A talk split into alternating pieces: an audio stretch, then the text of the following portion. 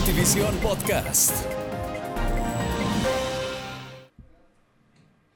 Hola, ¿qué tal? Saludos cordiales. Bienvenidos a nuestro podcast Notivisión.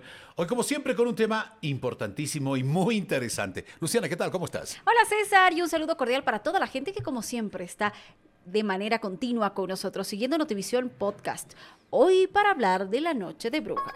La Noche de Brujas, Halloween, mitos y además eh, verdades. eh, una festividad que se ha traducido a lo largo del planeta. Pero ¿dónde, cuáles fueron sus orígenes y todo esto se lo vamos a contar enseguida. Eh, lo, lo cierto es que a la fecha, la mezcla de fiestas, los sustos, las bromas, los caramelos distan muchísimo de, las, an- de los antiguos orígenes del verdadero Halloween.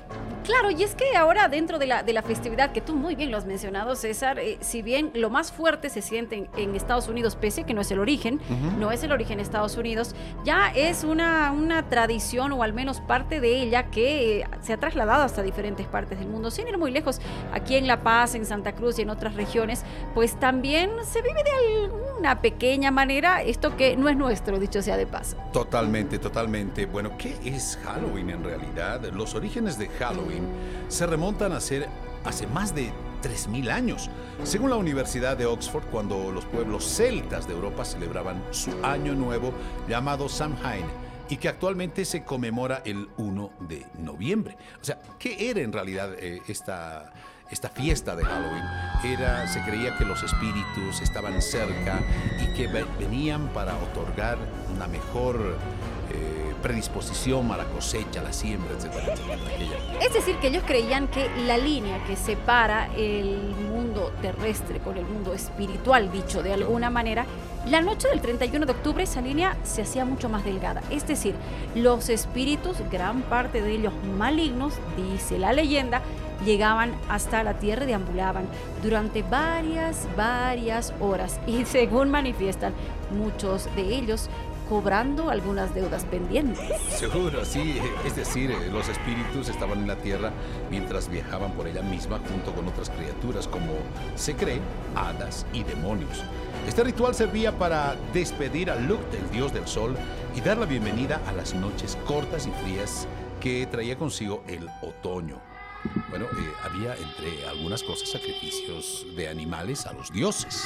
Claro, que tenía que ver con lo que deseaban, que era la produ- productividad de la tierra, porque Correcto. eso era lo que, lo que pretendían. ¿Y de dónde viene el tema de los disfraces? Bueno, según cuentan las leyendas y estas creencias, los antiguos celtas utilizaban una serie de máscaras o túnicas o atuendos para poder ocultarse o disfrazarse, si vale el término, de aquellos espíritus que llegaban a la tierra y para no ser reconocidos, ¿verdad? Por si tenías alguna deuda pendiente con alguno de los espíritus, bueno, los celtas utilizaban estos disfraces que claro, luego con el tiempo y con el arte del cine y las películas fueron ya transmutando y cambiando un poquito el tema de los disfraces. Exacto, además que las máscaras eran ennegrecidas para supuestamente esconderse de los espíritus malignos que podrían estar buscándolos.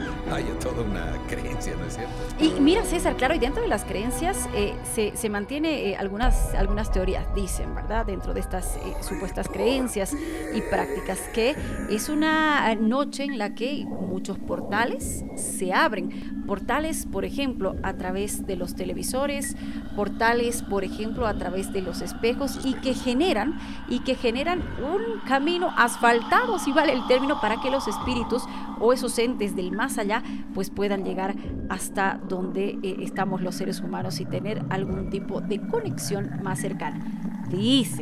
Exactamente, y es una forma primitiva de truco o trato. Se cree que los celtas disfrazados de espíritus iban de casa en casa luciendo una serie de monerías.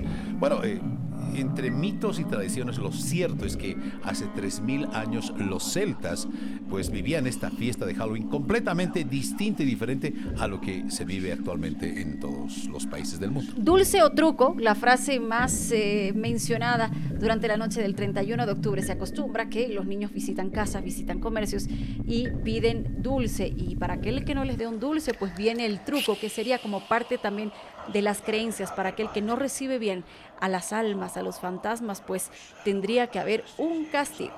cada vez más se van enraizando. Esta fiesta que mm, es foránea, no es nuestra, no tiene sus orígenes en nuestro continente, en nuestro país mucho menos, pues eh, cada vez cobra más fuerza, pero no necesariamente por estos, eh, por este otro panorama o esta otra parte de la fiesta de Halloween, sino más bien los niños buscan divertirse, disfrazarse, compartir, eh, recoger eh, caramelos y dulces.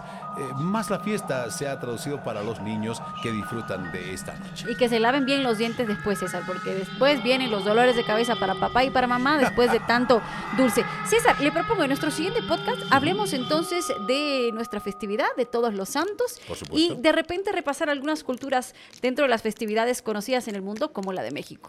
Que es muy similar a la nuestra. Hablaremos de esto, por supuesto, del Día de los Muertos, de todos los santos, de la festividad, de la tradición en Bolivia, nuestro país. Hasta aquí nuestro Notivisión Podcast. Como siempre, un placer.